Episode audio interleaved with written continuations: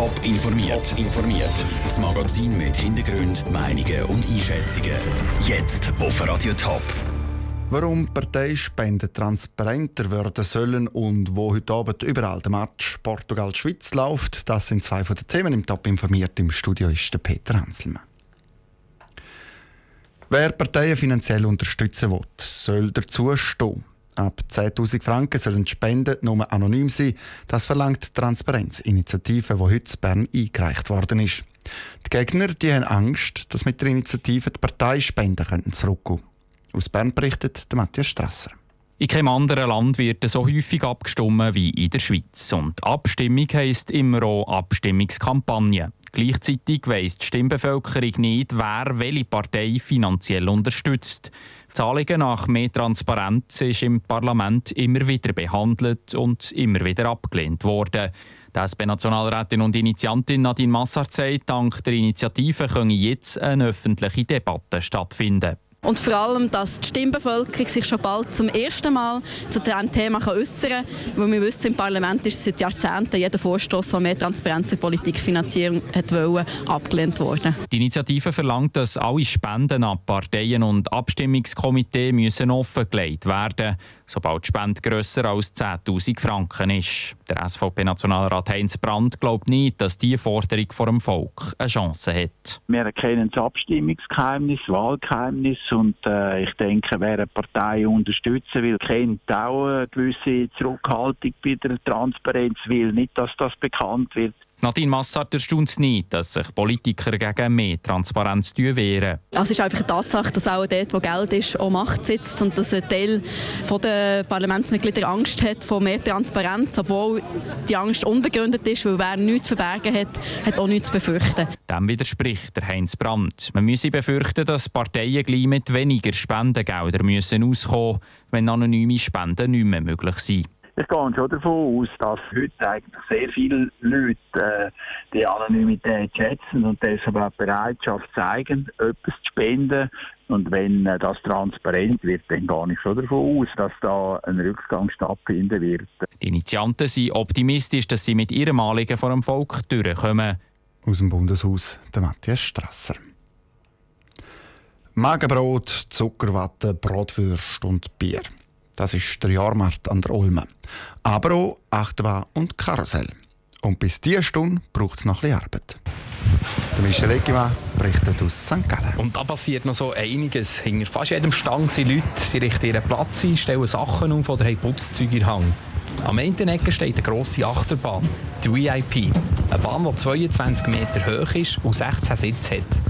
Darauf oben dreht es und man fliegt richtig gehend durch die Luft schwärmt der Ronny Büttiker von seiner Bahn. Und auch der Aufbau ist keine grosse Sache.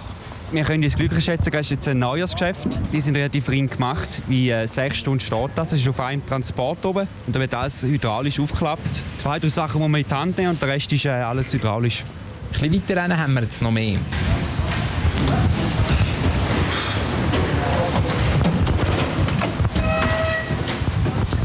Hier wird das Merli-Flugkarussell aufgestellt. Ein Karussell mit Flugzeugen, Elefanten und Schildkröten und vielen anderen Tieren. Fünf Meter hoch ist es, elf Meter breit. Ziemlich grosses Karussell. Am Heinz Fries gehört Er und sein Team sind am Endspurt. Da muss schon zusammengebastelt werden. Das ist schon ein Mittelbau, wo dann nachher alles dran gehängt wird. Aber da hast du schon einen halben Tag, hast, bis alles aufgebaut hast. Und danach kommt einfach noch die Reinigungs- und Servicearbeiten und das alles. Zu einer Achterbahn oder eben einem Karussell gehöre viel Arbeit, sagt Heinz Fries. Zum einen da der Aufbau, zum anderen aber auch Sachen wie Platzmiete, der Wohnwagen für den Transport, der Strom, Bewilligungen und vieles mehr. Das kostet alles. Darum muss auch etwas laufen. Oder? Und darum können wir mal gerne toll machen. Die grossen Messen, die länger gehen. Im Herbst haben wir sieben Tage Woche, mehr oder weniger. Sind wir immer unterwegs. Unterwegs sind die Schausteller hier in St. Gallen an jedem Ecke. Dort wird noch eine Schraube angezogen, beim Wagen nebenan wird das Dach putzt und beim Schießstand gerade vor mir werden Plüschtiere aufgestellt.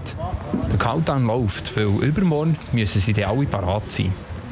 Achtung, Achtung, letzter Aufruf. 3, 2, 1, 0. Die Reportage aus St. Gallen von Michel Eckimann. Und jetzt noch zum Shooten. Noch einen einzigen Punkt braucht die Schweizer Fußballnazi und dann hat sie es geschafft. Die direkte Qualifikation für die Weltmeisterschaft nächstes Jahr zu Russland. Der Punkt aber, der muss hart erkämpft werden. Heute Abend auswärts gegen den amtierenden Europameister Portugal. Ein Finalissima, wo man nicht allein daheim auf dem Kanapee schauen muss. Raphael Wallimann. Wo soll heute Abend die Finalissima zwischen Portugal und der Schweiz geschaut werden? Für Thurgauer gibt es auf diese Frage eigentlich nur eine Antwort. Und zwar im Thurgauer Dörfli Zweifelden, wo vom HC Thurgau betrieben wird. Der Patrick Bloch, Geschäftsführer vom HC Thurgau, findet, dass niemand den Match alleine schauen sollte. Ich glaube, wir Schweizer sollten allgemein ein bisschen mehr gemeinsam so Events feiern und ich bin überzeugt, dass die Schweiz heute gewinnen wird und dann äh, wird sie im Thurgauer Dörfli definitiv zum Hexenkessel werden. Und ich glaube, das sollte sich definitiv keinen entgehen lassen. Ab um halb sieben ist das Fondue-Stübli offen, wo sich die Fußballfans gut schweizerisch auf den Match einstimmen können. Ab um 8 wird der Match übertragen. Zur Wintertour können die Fußballbegeisterten den Match in einem Fußballstadion schauen, und zwar auf der Schützenwiese. Genauer gesagt in der Libero Bar.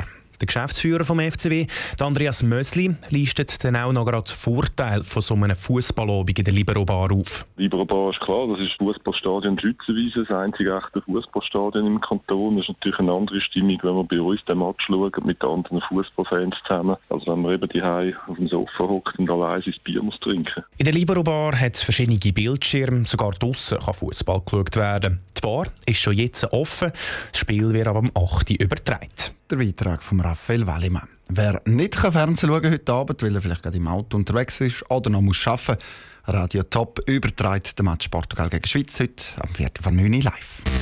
Top informiert, auch als Podcast. Mehr Informationen gibt es auf toponline.ch.